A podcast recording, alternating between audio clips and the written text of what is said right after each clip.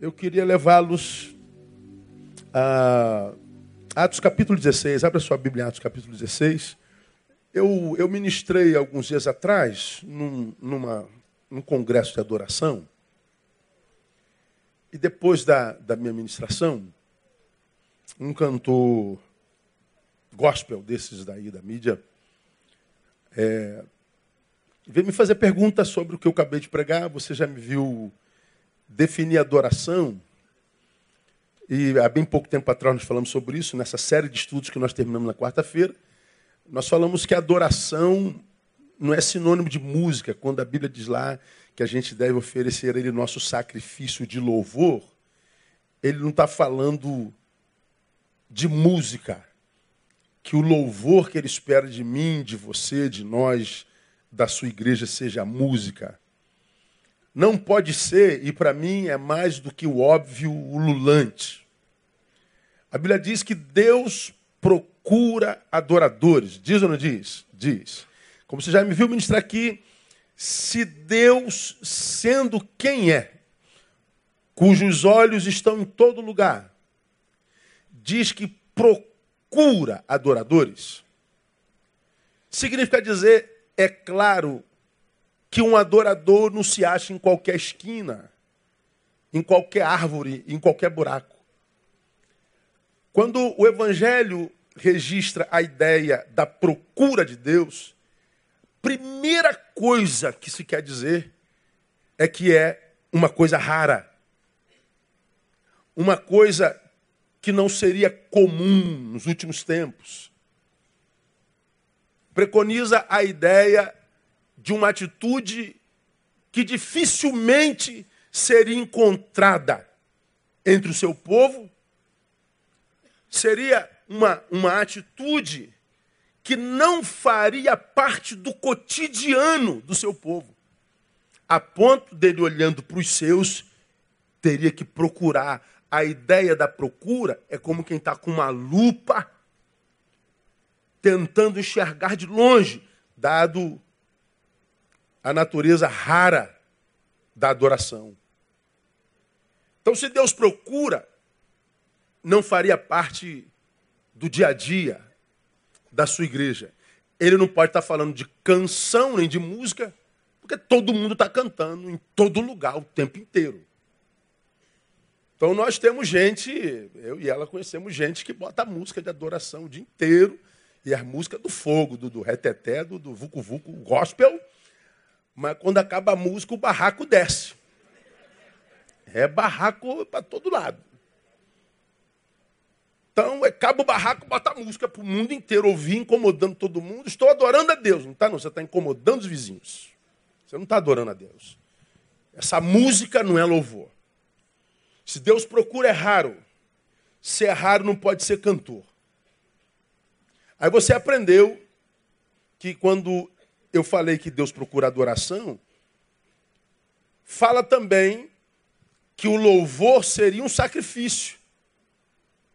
Diz que nós deveríamos oferecer a Ele sacrifício de louvor. Ou seja, o louvor seria um sacrifício. Ou seja, não seria algo tão simples.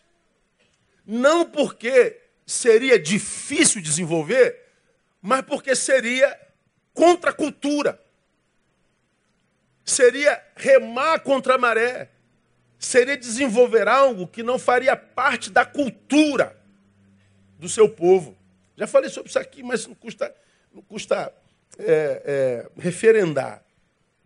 Aí, nessa ocasião, eu citei a relação de Deus com o seu povo, revelada lá em Atos capítulo 2, que diz que a igreja ela se reunia ela compartilhava o pão com singeleza de coração, ninguém dizia que coisa alguma era sua, de modo que não havia necessitados entre eles, e diz lá no finalzinho que a igreja caía na graça do povo, e o Senhor acrescentava à igreja os que iam sendo salvos.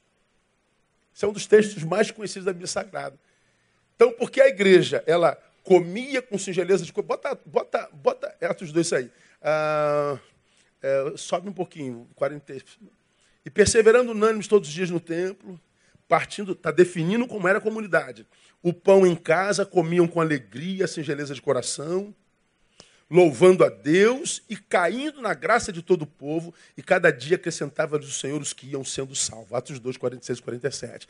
Então diz que aquela igreja primitiva era uma igreja que caiu na graça do povo, ou seja, de quem não era igreja. Por quê? Porque essa igreja servia esse povo. Por isso essa igreja era amada, ela era útil, ela era pertinente. Ela não era um corpo estranho à comunidade, ela era a própria comunidade, sendo um agente de transformação e um sinal do reino de Deus naquele lugar. Não era só uma igreja que cantava musiquinha para Deus e botava a gente sentado em banco. Mas era uma igreja que partia o pão, uma igreja que, que estava edificada sobre a doutrina dos apóstolos, que, que ninguém dizia que coisa alguma era sua, era uma igreja generosa, uma igreja serva, uma igreja que compartilhava, uma igreja que era agente de transformação. Então a igreja caía na graça do povo. A pergunta é: como que Deus sabe que a igreja caía na graça do povo? Ora, lógico, porque Deus, quando desce para analisar a sua igreja, não é a igreja que ele visita, ele visita o povo onde está aquela igreja. Sondando o coração do povo, Deus sabe que tipo de igreja é aquela. Deus vai lá no coração do povo Diz, é, esse povo ama a minha igreja. Como quem diz, o que vocês acham da minha igreja? Sua igreja é bênção aqui nesse lugar. A sua igreja é, é, é, é um agente de transformação para nós. Sua igreja restaura a nossa dignidade. A sua igreja faz diferença. Nós, nós amamos a sua igreja. Pois bem, porque o povo ama a igreja, o que, que Deus faz? Deus acrescenta à igreja gente do povo. Deus pega do povo, que não é igreja, mas que já é uma igreja, e faz do povo igreja. Ou seja, Deus premia o povo transformando a igreja. Porque se essa igreja, se esse povo odeia a igreja, e Deus pega desse povo e joga na igreja, isso não é uma conversão, isso é um castigo.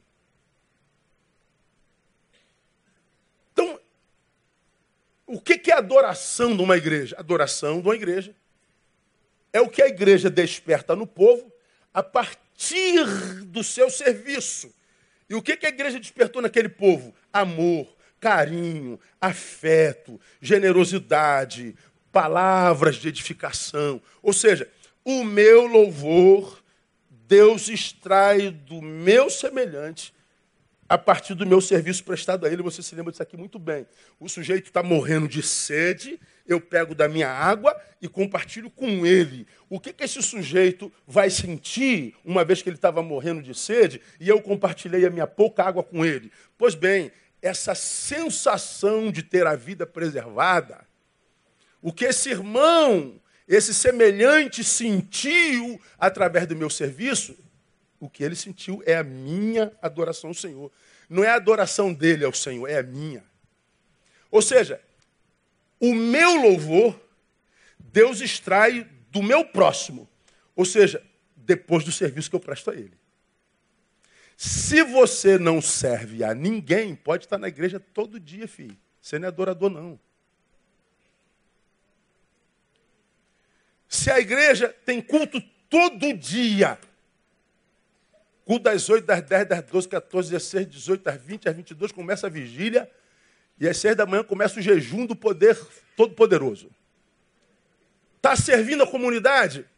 Não. Você está perdendo tempo na sua igreja, filho. Você é religioso. Tua fé vai ser só blá, blá, blá. Vai botar música de fogo, música de poder, música de glória vai continuar vivendo essa vida desgraçada, não dá certo no casamento, não dá certo na saúde, não dá certo no negócio, não tem amor próprio, não dá certo em porcaria nenhuma, mas continua produzindo jargão. Porque a minha adoração Deus extrai do outro depois do meu serviço. Se eu não estou servindo a ninguém, eu não estou servindo a Deus. Posso morar na igreja. Aí o cantor, quem é um cantor? Não te interessa. O senhor está dizendo que música não é adoração? Não estou dizendo isso. Eu estou dizendo que música não é adoração? Não. Eu estou dizendo que adoração não é música.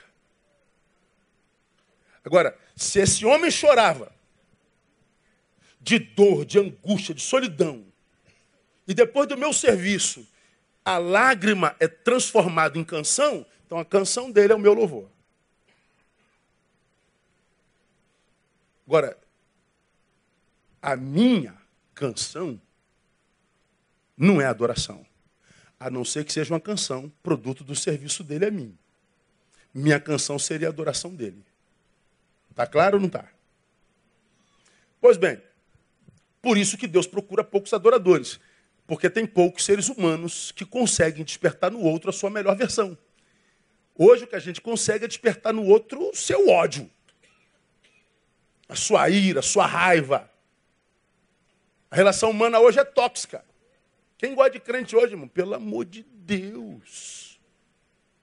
Raça chata, religiosa, que vive apedrejando, Estou defendendo minha fé, o evangelho, ira, ódio. E ele acha que está prestando serviço a Deus. Todos que te ouvem só são tomados por ira. Difícil a gente estar com alguém que depois de estar com ele, ele vai embora e fala assim: Poxa, foi tão bom ter estado com essa pessoa. Puxa, já estou com saudade dele. Mas por quê? Porque ele, ele, ele tocou na tua melhor versão. Ele extraiu de você aquela parte boa com a qual você não tem contato há muito tempo, porque está ruim, está mal. O que, que você acha que Jesus pensava quando sonhou igreja? Era que nós, no caminho, fôssemos gente que no caminho se encontrasse e depois do encontro ia extraindo daqueles com quem nos encontramos a sua melhor versão. Quantos seres humanos são assim? Quantos crentes são assim? Hoje, eu quero levar vocês a Atos 16, porque quando falou de música, ele evocou esse texto.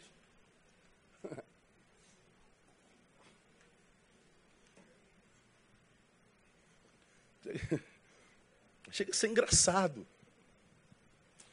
É, nós cantamos uma música aqui. É Paulo e Silas na prisão. toca aqui, toca aqui. Quem é que toca? Como Paulo e Silas na prisão. Não, só, só, só, só a guitarra tá bom, só o violão. Como é que é, como é, que é a letra dela, amor? Diz aí, diz aí que eu canto. Peraí, eu estou tentando lembrar. Ah, bom, então tá bom. Pega de surpresa.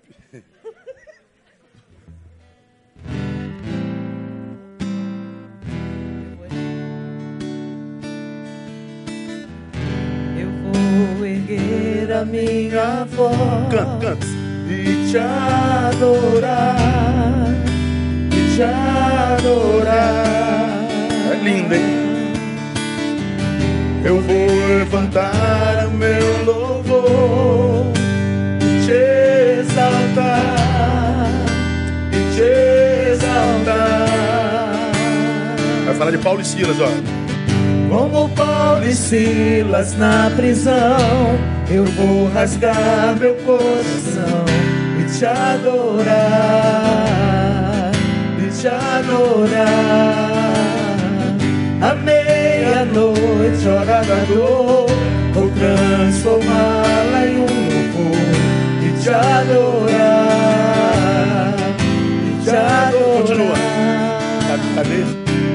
Cadeias vão se abrir, prisões vão se quebrar. A glória vai encher esse lugar.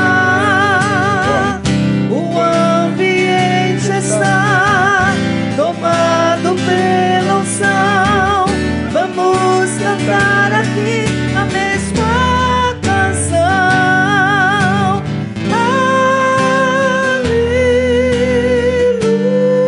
Obrigado.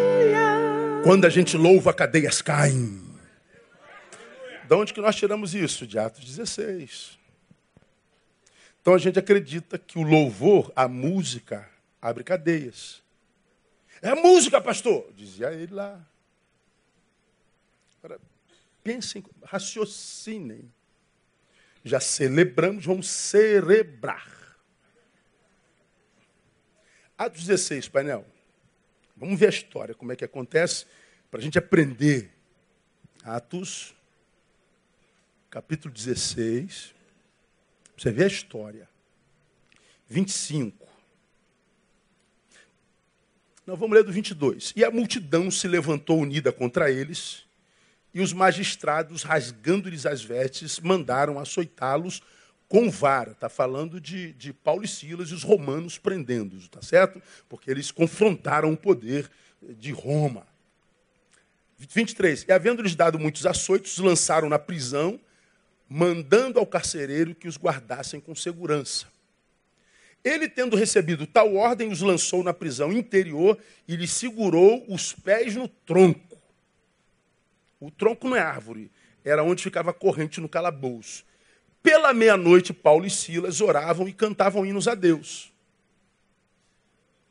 Enquanto os presos escutavam, de repente, houve um tão grande terremoto que foram abalados os alicerces do cárcere e logo se abriram todas as portas e foram soltos os grilhões, todos. Ora, o carcereiro, tendo acordado e vendo abertas as portas da prisão, tirou a espada e ia suicidar-se, supondo que os presos tivessem fugido. Mas Paulo bradou em alta voz, dizendo: Não te faças nenhum mal, porque todos aqui estamos. Tendo ele pedido luz, saltou dentro, já que os, os presos não vieram para fora, ele pulou para dentro e todo trêmulo se prostrou ante a Paulo e Silas, e tirando-os para fora, disse: Senhores, que, é me é necessário fazer para me salvar? Responderam eles: Querendo o Senhor Jesus Cristo, serás salvos tu e tua casa. Então lhe pregaram a palavra de Deus e a todos os que estavam em sua casa. Aí vem os jargões evangélicos. O louvor quebra cadeias. Por causa disso aqui. Bom, a Bíblia diz que eles estavam cantando um hino. E a gente acredita que cantar um hino é louvar a Deus. Agora pensem comigo. Quando a gente olha esse texto, nós aprendemos algumas coisas que são assim, ó, é, tremendas. Primeiro, nem todo sofrimento é produto de pecado. Eles estavam presos, isolados, sob algemas, no tronco, foram chibatados, chicoteados, humilhados em praça pública. Porque estavam em pecado? Não, exatamente porque eram santos. E porque faziam a vontade de Deus. Então nem todo sofrimento é produto de pecado. Você pode estar sofrendo exatamente por causa da tua santidade. E por causa da sua honestidade. Cada um sabe de si. Mas também, eu aprendo nesse texto que nem toda porta aberta é sinônimo de liberdade.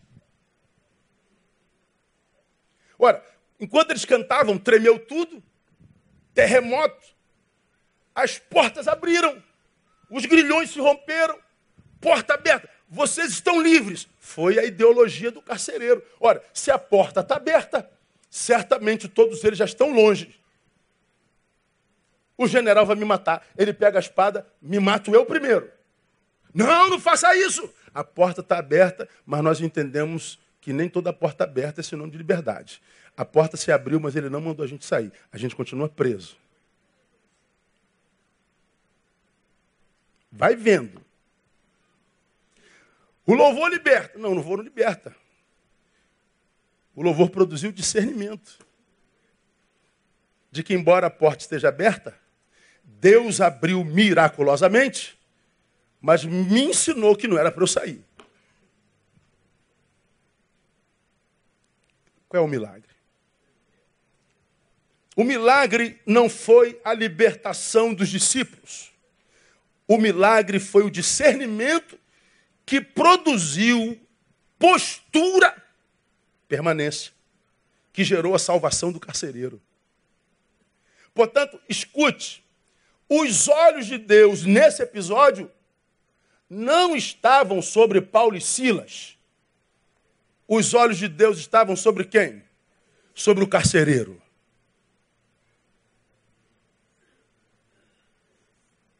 Preciso acabar o sermão? Acabou aqui, tá bom?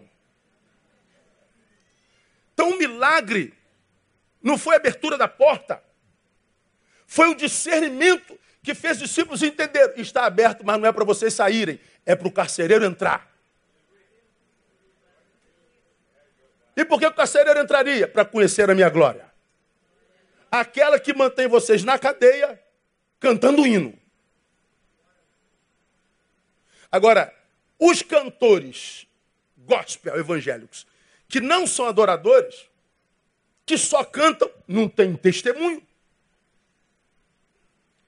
acham que a sua canção é para si, ou que o máximo que uma canção, uma adoração produz é arrepio. Estou se, tô se sentindo tão bem. Já ouviram isso? Estou se sentindo tão bem com essa música. Ah, eu também se sinto bem quando eu estou com dor de cabeça, eu tomo Neusaldina. Então, adoração quebra cadeia. É, pode quebrar. Mas não foi a música que fez isso. Enquanto eles cantavam, quem agiu foi Deus. E não agiu porque ouviu a sua música, a sua, sua canção. Agiu porque tinha um propósito na vida do, do, do carcereiro e da sua casa. E na minha e na sua, que estamos sendo abençoados por isso aqui até hoje. Agora, a gente acha que é, é, o negócio com Deus é só conosco. Ora, meu irmão, aonde é que está a adoração nesse texto? A adoração está aonde? A adoração de Paulo e Silas não foi a música, foi o que eles geraram no carcereiro.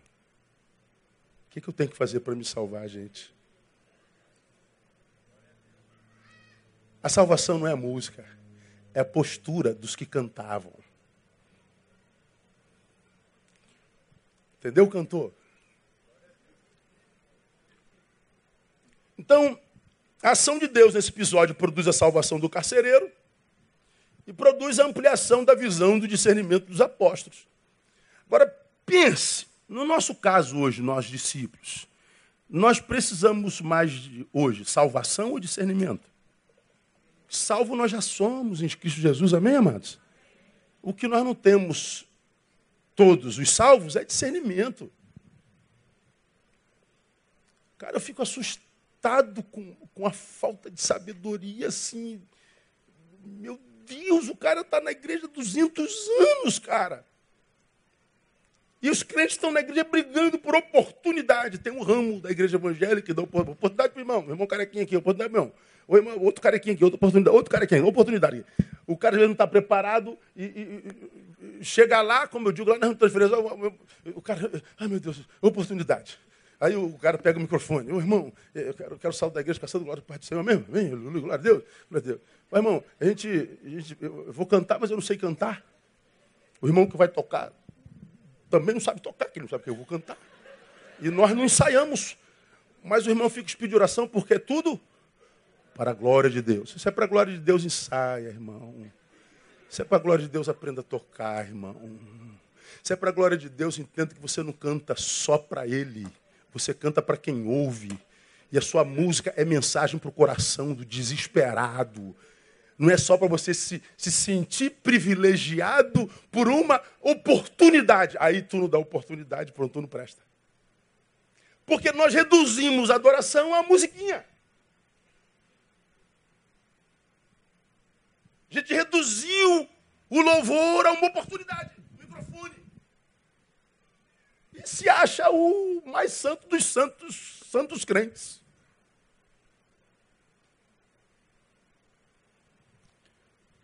Não tem nada a ver com isso. Vocês que são daqui é que tem a aprender isso. Quando as nossas músicas são levadas a efeitos por adoradores, ela produz discernimento.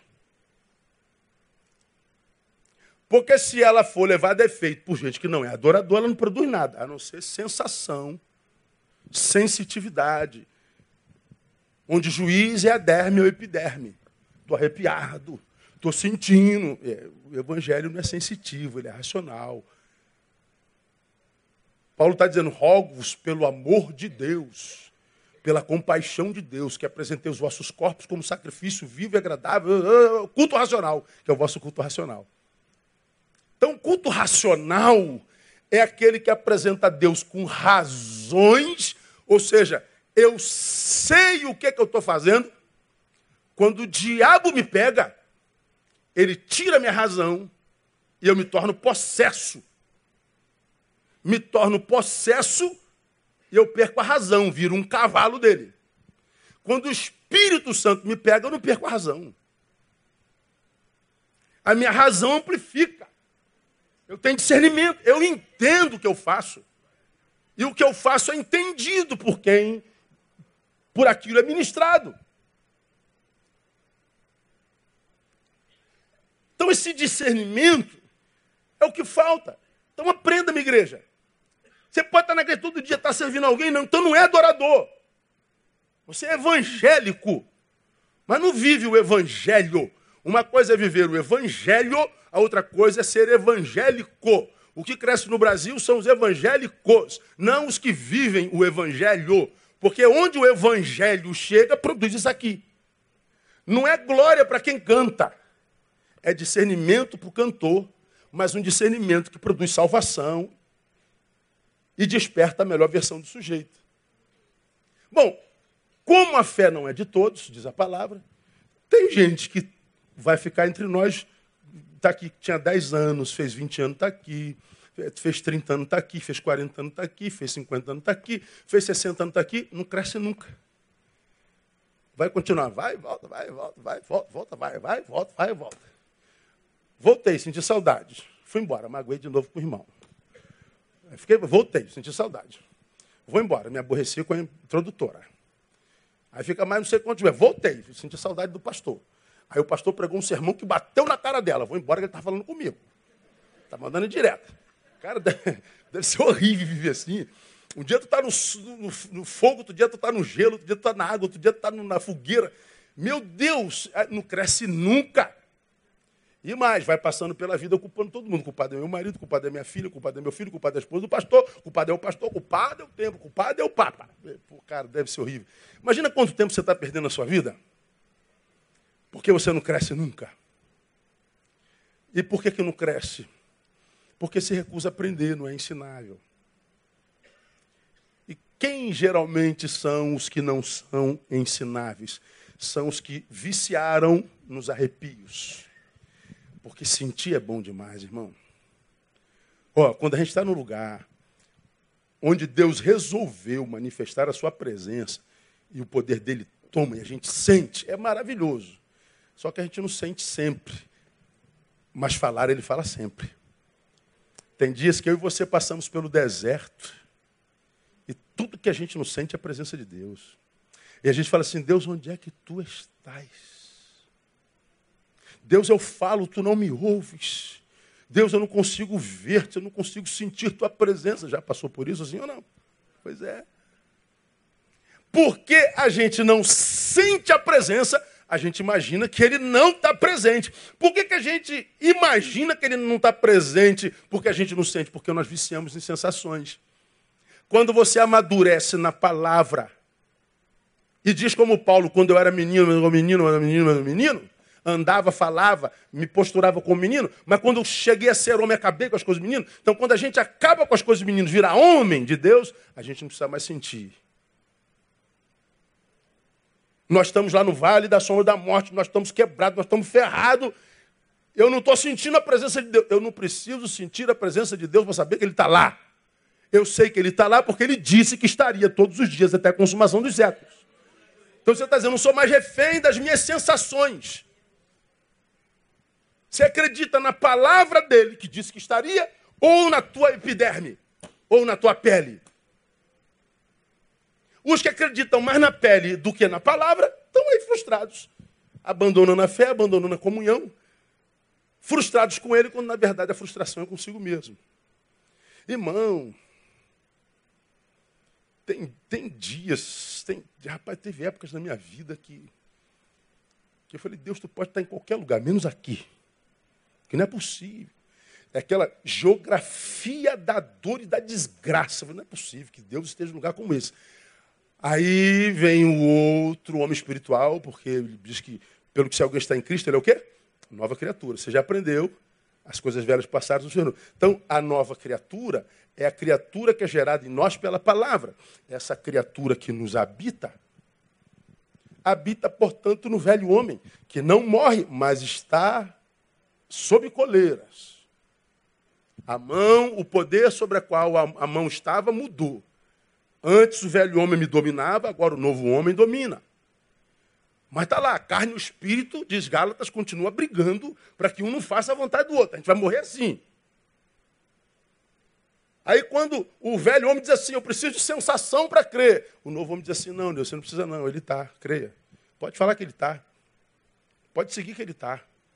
É verdade, ele está. Tu ouve o novo homem, tu vai embora. Agora, se a gente não amadurece, o, o novo homem vai ficando minguado, vai ficando raquítico, ele vai perdendo o seu, o seu poder em você, e o velho homem, o sensitivo, o epidérmico, o que precisa ver, o visual, que a gente imagina que fé é fé para produzir coisa que os olhos biológicos veem, quando na verdade fé é fé para dizer para a gente que não precisa ver nada para continuar crendo, bem-aventurados que não viram e creem e creram.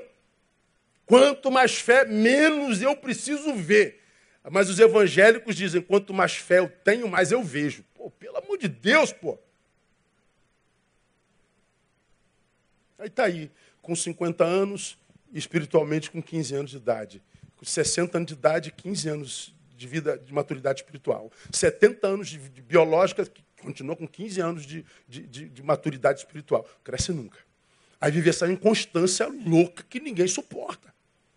Então, a adoração e o adorador que Deus procura é o adorador que é útil. Quer ser feliz? Seja útil. Já ouviram isso?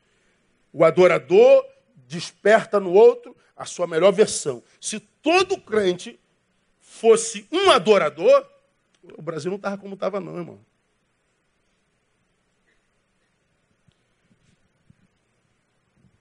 A adoração produz discernimento. Discernimento para algumas obviedades.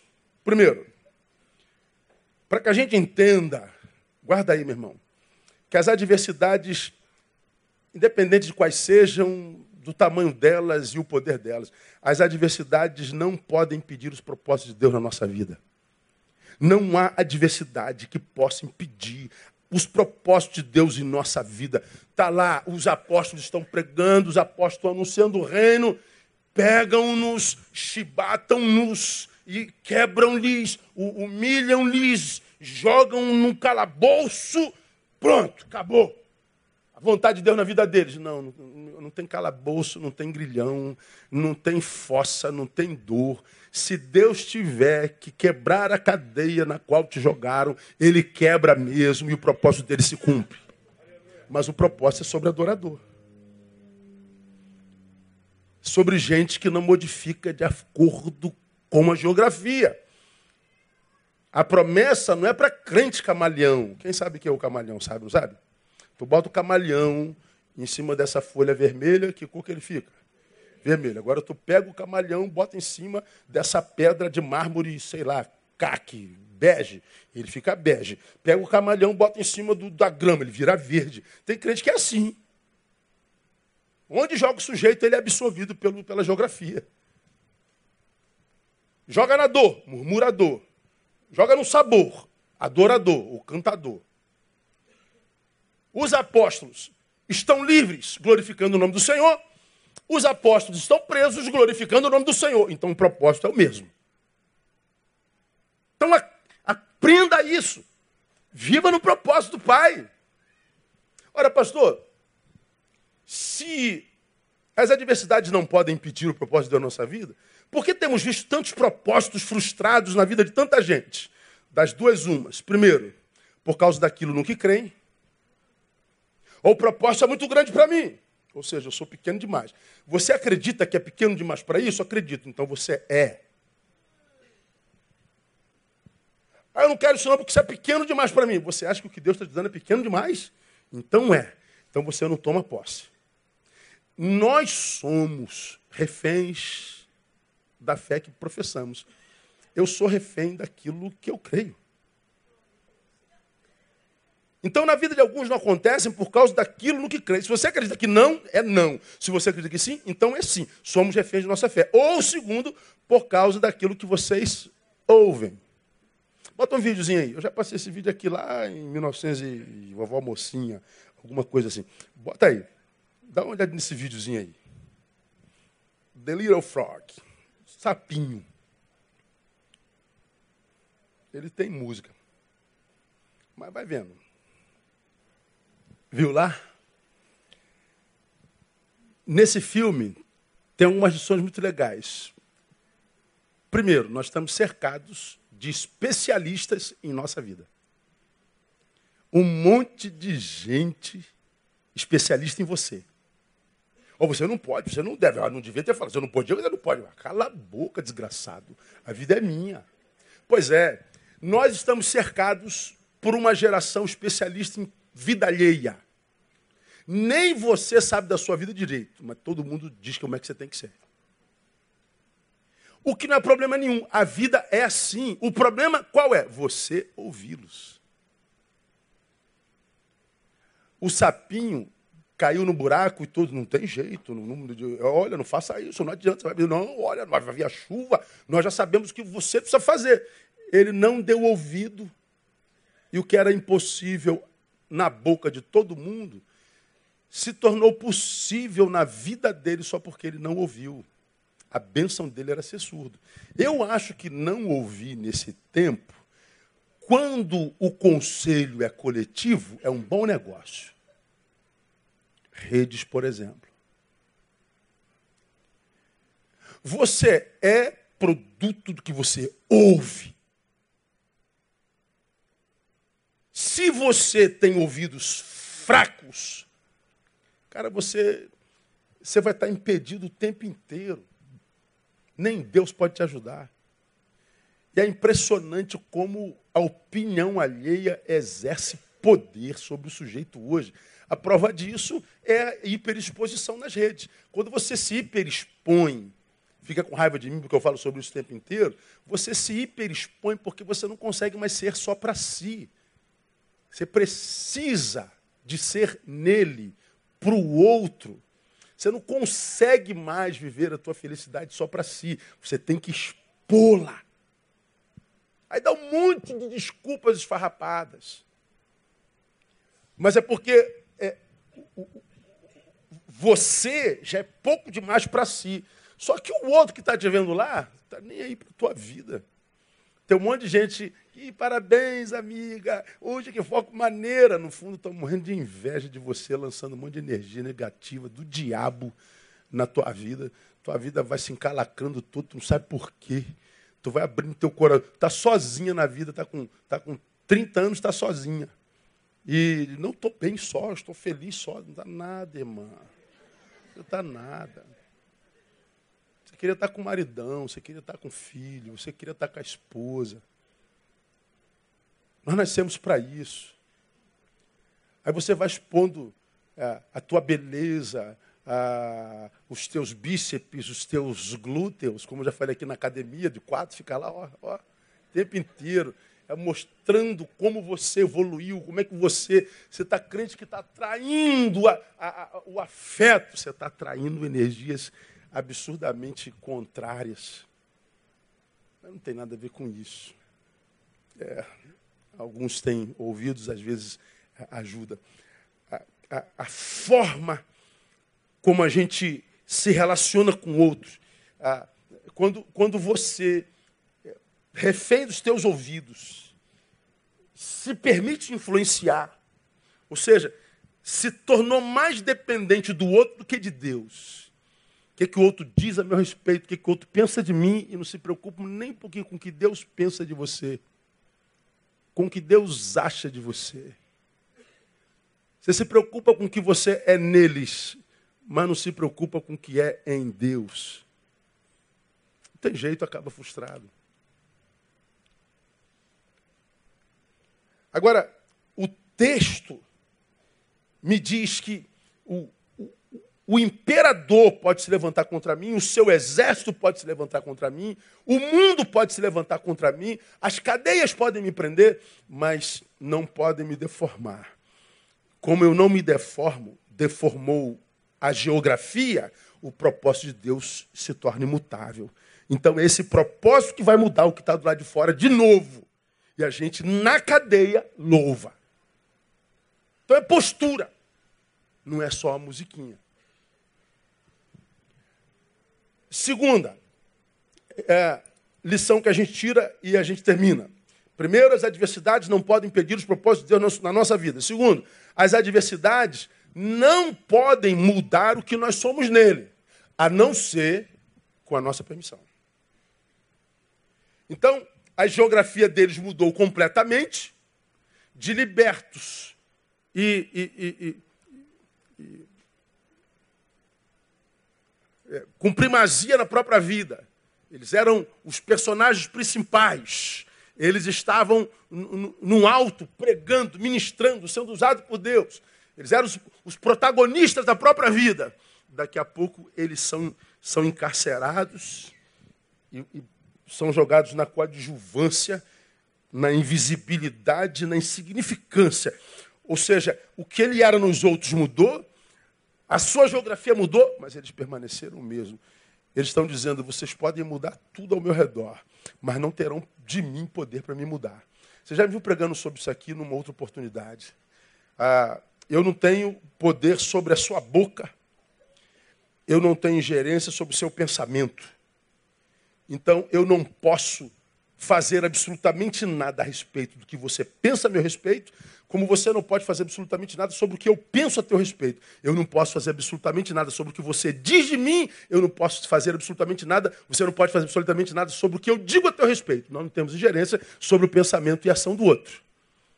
Agora, nós temos uma participação nesse negócio. Você, quando é alcançado pela maldade do outro, pela injustiça do outro, pela covardia, ingratidão do outro, bom, aquilo, se você permitir, te deforma mesmo.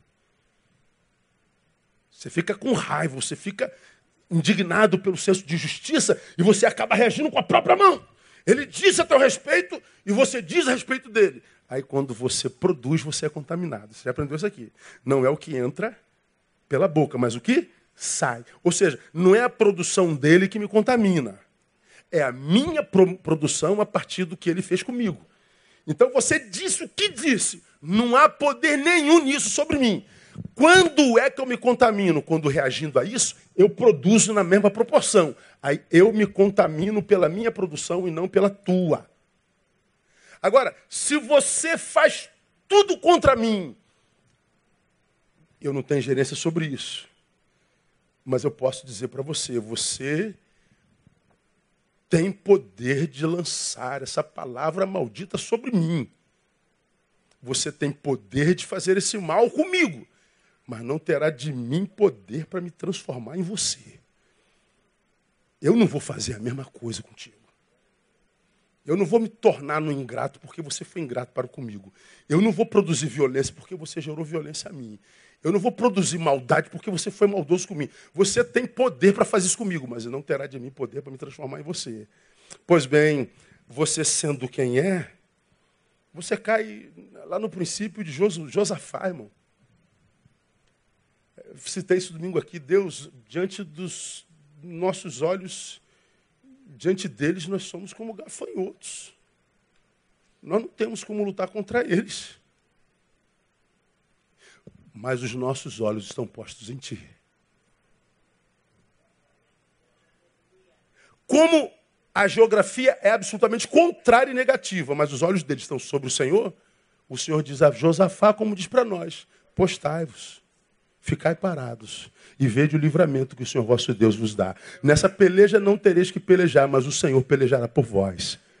Por quê? Porque as circunstâncias não mudaram nossos olhos continuam postos em ti. Ah,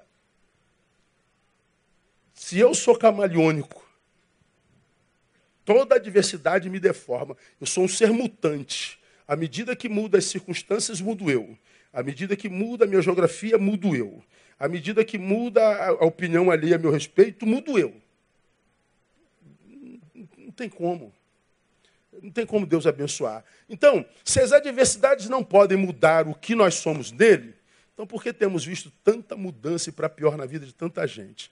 Por duas razões também. Primeira, por causa da visão tacanha que se tem sobre Deus, sobre nós e sobre as circunstâncias. Quando a gente diz visão tacanha sobre Deus, eu estou falando que a gente muitas vezes, por causa da dor, a gente imagina que quem muda é Deus. Se eu estou alvo do amor, Deus é bom. Mas se o mal me chega, Deus permitiu, então Deus é mal. Espera aí. Deus mudou? Deus mudou. Alguém que acredita que Deus muda, nunca foi crente, porque a palavra diz que ele é o mesmo ontem, hoje e eternamente. Nele não há mudança, nem sombra de variação. Ah, Deus mudou. Não, não mudou Deus. Mudou foi a sua forma de enxergá-lo. Sua visão a respeito de Deus é tacanha. Lembra da historinha? Tem aí um milhão de visualizações no Facebook. Joga aí que você vai ver. Deus é bom, Deus é mau.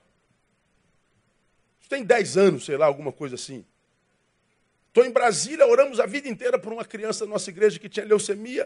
E a gente pedindo para Deus curar, Deus curar, Deus curar, Deus curar. Estou em Brasília, no aeroporto, ó, fulano morreu. Nossa, minha vida abalou. Uma criança. Eu desço no aeroporto, a sprint da igreja me pega para ir levar para paciência, porque o enterro era lá e, e, eu ia chegar em cima da hora do enterro. Eu falei, Deus, o que, que se fala no enterro de uma criança de leucemia? Leucemia para os médicos é uma doença incurável, mas para o senhor é um cisco no olho. O senhor já vai rafar, pô. Se sopra, sopra Deus, que essa enfermidade vai embora, ou não vai? Por que, que Deus não cura? O que se fala no enterro de uma criança que morreu de, de, de leucemia? Você orou por ela um ano. Aí eu estou indo para o cemitério, o que, que eu falo no negócio desse? No meio do caminho, ligo o Marcelo. Pastor, pastor, meu filho nasceu. O filho dele tinha risco de, de nascer com problema. O filho dele nasceu perfeito, nasceu gordo, nasceu bonito, nasceu. Deus é bom, Deus é fiel. Deus é bom. Eu estou indo enterrar uma criança no meio do caminho, nasce outra. Eu falei, obrigado, Deus, entendi. Eu chego no enterro, aí eu cheguei lá, já tinha passado uma dessas profetas que falou uma besteira terrível, quase que dizendo que a culpa da criança ter morrido é algum pecado da mãe. Olha a miserenta. É, os evangélicos é, nunca têm misericórdia com quem perdeu. É, é assim, o que se ouve em cemitério é um negócio terrível. Aí pastor Neu chegou, pastor Neu chegou, é, o pastor Neu tem uma palavra sobra, equilibrada, ele, ele, vai, ele vai consolar nossos corações. Eu estou vendo aquele cemitério lotado, e eu, eu falei assim, você se lembra disso? Eu imagino que a maioria de vocês, nesse exato momento, esteja pensando, poxa, por que, que Deus não cura uma criança como essa? Como é que Deus pode permitir que uma criança morra desse jeito, tendo passado por tanto sofrimento, por tanta dor? Vendo esse caixãozinho, a sensação que nós temos é que Deus é mau. A gente só vê as cabecinhas assim. Ninguém fala, né? Mas todo mundo pensa. Aí eu falei, é verdade, aqui no cemitério vendo um caixãozinho pequeno de uma criança, a sensação que eu tenho de que Deus é mau. Mas deixa eu contar uma história para vocês. Você estava vindo para cá, me ligou, do berçário do hospital tal, o irmão fulano, agradecendo a Deus porque o filho dele nasceu. No momento em que nós estamos enterrando uma criança, o filho dele nasceu. Bom, se aqui no cemitério, quando uma criança morre, Deus é mau, se todos nós nos transportássemos nesse exato momento para o berçário onde uma criança nasceu, Deus é o quê? Bom. No cemitério, Deus é mau. No berçário, Deus é bom.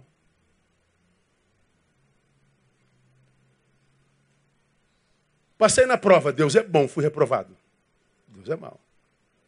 Emagreci 10 quilos no mês. Deus é o quê? Bom, engordei 15. Mal. Casei. Deus é bom. Divorciei. Deus é mal. Ora, se eu estou diante de uma situação que parece que Deus é mau, e eu me transporto na mesma hora, no mesmo instante, para o berçário, Deus é bom. Se uma criança morre, outra nasce. Mesmo Deus é bom ou Deus é mau? Silêncio. O problema é que nós vemos Deus com uma visão tacanha e achamos que Deus muda a proporção do que acontece conosco. Ou seja, aconteceu comigo algo ruim, Deus é mau. Pô, mas aconteceu contigo. Tem gente do teu lado que nesse mesmo dia aconteceu uma, um milagre. Você não é o centro do universo, meu. A sua visão equivocada para com Deus é a visão equivocada para consigo mesmo. O problema é que o menino não cresce para enxergar direito, para discernir direito. A criança, quando o pai bota de castigo, acredita que o pai odeia. Mas é a forma mais premente do pai amar, naquele exato momento, por causa da postura do filho. Há momentos que o pai ama com abraço, há momentos que o pai ama com chinelada. Há momentos que o pai ama mandando para Disneylândia, há momentos que o pai ama e vai ficar no quarto de castigo. Ambos amor. Mas a criança entende isso? Eu não te amo mais, eu não te amo mais, pai, não sou mais teu amigo. Por quê? Tirou a bola. Não vai jogar bola hoje. Aí você cresce, poxa, pai, imagina se o senhor não tirasse a bola naquele dia, hein? Eu estava ferrado. Então, meu irmão, você está sofrendo aqui? Fica tranquilo, teu pai sabe o que está fazendo. Cresce. Vira homem. Amadurece. Se o tempo é de chorar, chore, mas chore como gente grande. Vai chegar a hora de sorrir de novo, no lugar da vergonha, ele vai dar dupla honra no nome de Jesus. Então, a, a visão tacanha. Agora, para se viver essa realidade, esse crescimento, nós precisaremos de algumas posturas indispensáveis. Quais? Terminei. Primeiro, descanse. Essa aqui é para mim. Ou seja, use a adversidade, a adversidade a teu favor. Os apóstolos estavam presos, sob cadeias, sob grilhão. Ora, eu não tenho poder para arrebentar isso, eu não tenho chave para abrir esse negócio. Esse negócio aqui é de pedra. Ora, eu vou descansar. Vamos cantar o hino aí, gente. Vamos cantar. Eles usaram a adversidade para descansar, para adorar. Ao invés que é chorando, murmurando, blasfemando, morrendo de pena de si mesmo, vamos cantar, vamos descansar. Então, cara, você pode ter certeza. Esses teus diagnósticos equivocados sobre a vida, sobre Deus, às vezes é cansaço. E quando a gente está cansado, a gente não raciocina direito. Quando você começar a ver a vida, não como uma bênção de Deus, mas como um castigo, quando você começar a ver Deus, não como pai, mas como diabo, como carrasco, pense, cara, eu não posso estar raciocinando direito. Você lembra que eu preguei sobre isso aqui, cara? Quando o pecado entra na nossa vida, a vida se torna um fardo e o pecado desconfigura a nossa vida todinha. Você vê Deus no jardim, visitava Adão e Eva todo dia, tardinha, era uma festa. Depois do pecado, Deus aparece e eles se escondem. Agora, se esconde aonde? Lembra disso? Atrás de... Deus está passando, Adão está atrás da moita tentando esconder de Deus. Como é que um cara pode imaginar que vai se esconder de Deus atrás da moita, irmão? Deus é tão bom. Lembra que eu preguei sobre isso aqui? Está lá Adão atrás da moita, escondendo de Deus. Deus passa, Adão, onde tu estás, Adão? Adão, onde é que tu estás, Adão? Adão, onde é que tu estás, Adão? Ah, Adão está atrás da moita. É, eu tive medo. Você não pode acreditar no seu diagnóstico se você está cansado, se você está longe do altar, irmão. Você não pode acreditar em si mesmo 100%. Se você não está em comunhão com Ele e se você está muito cansado. Desconfie do teu diagnóstico. Descanse. Segundo, louve. Contudo, tu és santo, entronizado sobre os louvores de Israel. Salmo 23, 2 tu, Salmo 3, tu, tu estás entronizado sobre os louvores de, de Israel. Ora, a música dos apóstolos era louvor. É porque eles tinham discernimento suficiente para entender que nem toda porta aberta significa liberdade. Está aberta, mas não é para eu sair. Como também entendeu, está fechado não é porque a minha vida foi cerceada. Deus tem propósito. Era adoração, porque eles entenderam que o, o, o, o episódio não era para eles, era para o carcereiro. Então louva. E por último, creia. Creia, creia que teu Deus é fiel, independente das circunstâncias. Está aí tudo contrário, te prenderam, te traíram, te não sei o que, você está em cadeia. Deus está vendo e teu Deus é fiel e não há circunstância que pode mudar o projeto dele sobre a sua vida. Posso ouvir glória a Deus aí? Creia, creia que por causa da fidelidade dele, tua dor não será eterna. Toda dor tem prazo de validade. Não permita que esse período de dor deforme você. Creia, creia que tua dor e, sobretudo, tua vitória serão para a glória de Deus mesmo. Aí a gente cresce. Então, a, adoração, irmão, ela só pode partir de adorador. E o adorador não é o que canta, é o que tem postura. A, a minha oração tem sido sempre a Deus, Pai. A, como eu tenho necessidade de gente madura. Como que a criancice do velho me aborrece. O, o homem velho que carrega o menino dentro que não cresce nunca é, é muito angustiante. Sim, é desesperador. Eu, eu, eu, Neil, tenho pedido a Deus, Deus me dá gente que tem essa capacidade de dizer, quando eu era menino, eu falava com o menino, eu andava com o menino.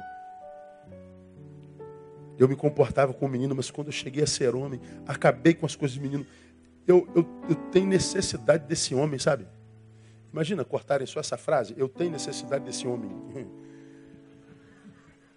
Ah, o pastor Neil aí. Pois é, tem gente que faz isso, né? Esse homem que eu estou falando é que botou o menino no seu lugar. Porque o menino no homem velho é uma desgraça. A menina numa mulher é, eu ia falar, não, velha não, velha, velha, velha, amor. A menina numa mulher velha é horrível. O que está falando lá. Fala a verdade, é ou não é, irmão? Aquela pessoa que não cresce nunca, meu irmão. Mesmo, mesmo que, mesmo que seja matura, você está aqui, uma mulher madura, fera de Deus. Aí achou um cara que parece um anjo. Falei, meu Deus, demorou, mas chegou. Louvado seja teu nome. Aí quando o cara abre a boca, é só besteira. Olha, eu tinha 38 de bíceps, estou com 42 em dois meses. O que, que você acha? Hã? É. Aí tu, o cara só fala dele, só fala do corpo. Cara, você fala assim, meu Deus. Pensa, quem gosta de homem bobo, irmão? Fala a verdade, irmão. É melhor ficar sozinho, é ou não é? É. A não ser que você seja outra boba que se permita ser um pedaço de carne que se come. Se você vive esse reducionismo, qualquer garanhão serve. Mas para quem amadureceu, só gente grande. Então, é, quando a Bíblia diz lá, pela boca do apóstolo, Deus já nos abençoou com todas as bênçãos nas regiões celestes, Ele já nos abençoou, Ele não vai abençoar, amém? Ele já nos abençoou. Por que, que a bênção toda ainda não chegou? Porque a gente não cresceu para tomar posse. É como quem diz, ó, o Sedex já foi despachado. Vai chegar amanhã? Não, é diferente, é quando crescer. Quando você estiver pronto para o Sedex, chega na hora. Agora a gente não cresce, a gente se meninifica. Isso não existe não, é neologismo. É, é um menino crônico. Exercício para casa. Ah, como é que você acha que as pessoas te enxergam? Menina, menina, escuta aqui. O que, que você acha? É, pense em alguém que não gosta de você. Que você saiba que não, não vai muito com a tua cara. Por que será que ela não gosta de você? Pense se há alguma razão. Então, Ah, como você já aprendeu, vamos lá. Eu atraio da vida o que eu ofereço à vida. Não aprenderam isso? Se eu jogar alpiste na vida, o que, que eu atraio? Um passarinho. Se eu jogar carniça, o que, que eu atraio? Urubu. Se eu jogar açúcar, que eu atraio? Formiga. Se eu jogar formiga, o que, que eu atraio? Tamanduá. Eu atraio da vida o que eu ofereço à vida. Quando você só atrai desgraça,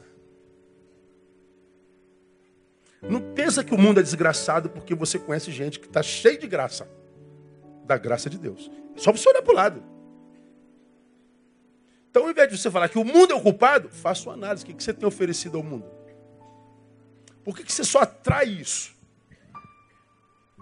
De repente, é a tua oferenda. Mude a tua oferenda, que você muda a tua atração muda a lei de oferta, que você muda a lei de atração. É simples assim. Agora, quando você é adorador, cara, você passa pela vida e não pensa se locupletar do outro, mas servi-lo. Quando você serve com sinceridade de coração, na tua simplicidade, na tua invisibilidade, sem glória, sem honra, sem precisar de aplauso. Deus sabe que é verdade, que você, que você é simples. Não tem jeito, o universo conspira a teu favor, Deus conspira a teu favor. E não tem jeito, mesmo que você passe por alguma vergonha, no final é dupla honra mesmo, em nome de Jesus. Que Ele te abençoe com essa maturidade, que Ele te faça esse adorador, que Ele te faça esse homem, esse, essa mulher, para que você possa atrair o que um homem precisa, o que uma mulher precisa. No nome de Jesus. Amém, amados? Vamos ficar em pé, dar um abraço no teu irmão. Diga assim: que Deus te abençoe, meu irmão. Que essa palavra te abençoe muito. E que o Senhor te abençoe nessa noite, gerando graça, renovo e meditação. Vamos orar. Vamos embora para casa. Pai, muito obrigado por essa noite. Queremos ser esse homem, Deus. Queremos ser essa mulher. Queremos ser esse adorador. Queremos ser gente que desperte no outro a sua melhor versão Queremos ser a cura e não a doença. Queremos ser o remédio, não o que intoxica. Queremos ser para a glória do teu nome. Ajuda-nos. Ajuda-nos a transformar a dor em escola, em aliado. Ajuda-nos a manutenir o adorador em nós. Ajuda-nos a fazer esse menino sumir como Paulo fez. Ajuda-nos. Leva-nos em paz para os nossos lares. Guarda-nos no Senhor. E que a graça bendita de Jesus o Cristo, o amor de Deus o Pai, a comunhão, consolação do Divino Espírito repouse sobre cada um de vós, sendo também por igual com todo Israel de Deus, espalhados pela terra, desde agora e para sempre. Amém. Amém. Deus abençoe você até domingo, permitindo Pai. Mulheres sexta, homens sábado, todos domingo.